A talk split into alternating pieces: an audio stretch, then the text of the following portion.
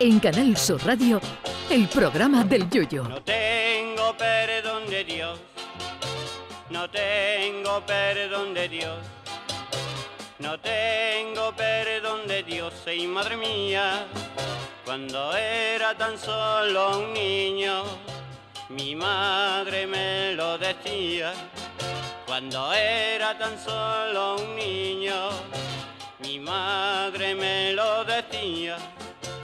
No tengo perdón de Dios, no tengo perdón de Dios, no tengo perdón de Dios. Perdóneme usted, madre mía, tengo yo un barquito velero que me queda en medio del duero. Tengo yo un barquito velero que me deja en medio del duero. En estos días está haciendo noticia la subasta del Ayuntamiento de Madrid de los objetos perdidos que la gente se deja por ahí y que acaban en la oficina destinada a tal efecto. Tras el periodo legal en el que la gente puede reclamarlo, pues salen a subasta. Yo soy especialista en perder cosas, aunque no sé si mm. alguna mía estará en dicha oficina. Yo puedo tener fácilmente, por ejemplo, el récord del mundo de perder gafas de cerca. Llevo perdida como cuatro o cinco. De hecho, mi óptico está a punto de darme parte del negocio de canciones cuando vaya por la próxima.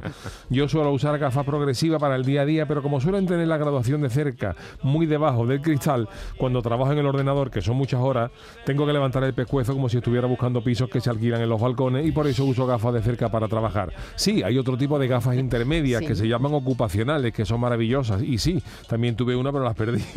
Yo comprendo que haya cosas que uno se pueda dejar en el metro, en el taxi, en el restaurante, en el aeropuerto, etcétera, como por ejemplo bolsas de compra, teléfonos móviles, un ordenador portátil, relojes, cartera, etcétera. Todo esto entra dentro de lo normal. Pero cuando vemos la lista de lo que se olvida la gente en todos los sitios, uno no puede hacer una cosa que otra cosa que llevarse las manos a la cabeza.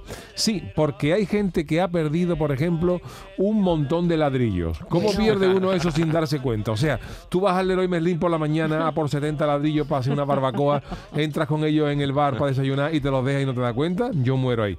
Otra cosa muy gorda que la gente se ha llegado a dejar olvidada en un, aeropuerto es un cortacésped. Bueno, en un aeropuerto. Que es una pena que no fuera el de mi vecino, el amante de secar las brinas de hierba a las 8 de la mañana de un domingo. Dentaduras postizas también se han llegado a olvidar. Pero esto es más normal, porque tú te puedes quitar la dentadura para comerte un sobao migadito con un descafeinado, que te entra mejor sin los piños postizos, y luego te, da, te olvidas de, volver a ponértelas, ¿no? Pero el número dos de los olvidos gordos es ese gachó que se dejó olvidada una bombona de butano. que, que seguramente se dio cuenta del olvido cuando llegó a su casa para duchar y se dio cuenta de que el agua volvía a estar fría, pero ya era tarde. Hay que tenerlos de oro, desde luego, para perder una bombona de butano.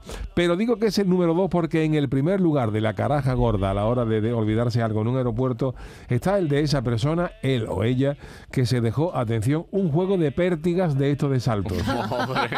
No me quiero ni imaginar con lo que tendría que haber saltado la criatura en el campeonato. Pero atención, porque entre los objetos más raros perdidos en coches o taxis están el de, por ejemplo, una gorra azul con un bordado que pone me encanta el olor a combustible de avión por la mañana.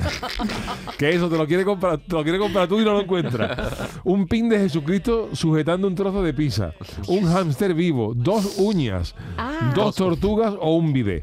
Eso sí, de lo que uno no puede olvidarse nunca es de sintonizar este programa cada día, porque eso, como dice nuestra sintonía, no tiene perdón de Dios. Ay, mi velero, velero mío. Canal Sur Radio. Llévame contigo a la orilla del río. El programa del Yoyo.